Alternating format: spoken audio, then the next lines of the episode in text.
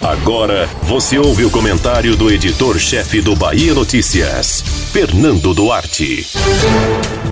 Semana passada, todos apostavam que o presidente Jair Bolsonaro se filiaria ao PL.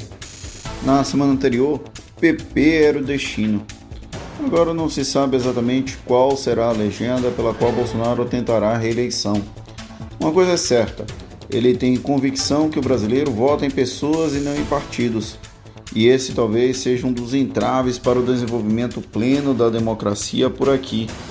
Sem instituições fortes, a figura do salvador da pátria, já representada pelo ex-presidente Luiz Inácio Lula da Silva, pelo próprio Bolsonaro e mais recentemente pelo controverso Sérgio Moro.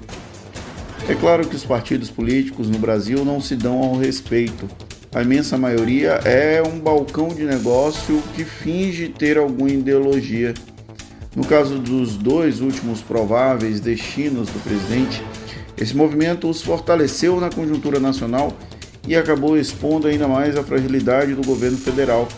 Isso vale tanto para o PP, que ficou pouco satisfeito com o drible de Valdemar Costa Neto, quanto para o PL, que quase emplacou Bolsonaro e foi obrigado a recuar após trocas de amabilidades pelo Zap.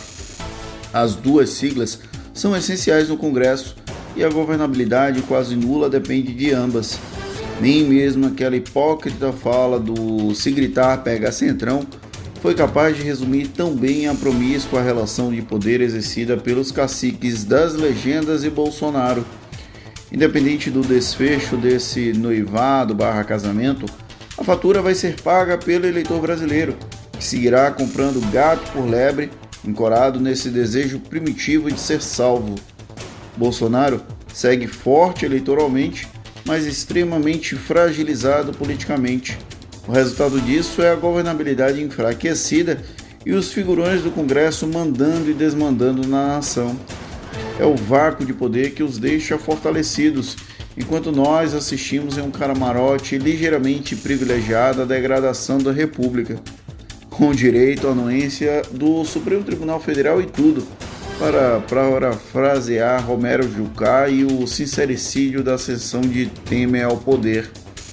Até o momento em que Bolsonaro anunciar em que partido figurará nas urnas em 2022, muita coisa pode acontecer.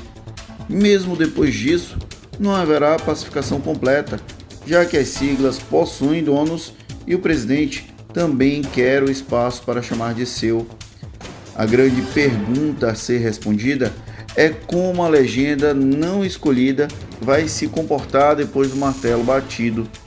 Sem uma base consistente, o governo, que já modernizou a política do toma lá da cá, seguirá dependente de tudo que refutou, ao menos no discurso.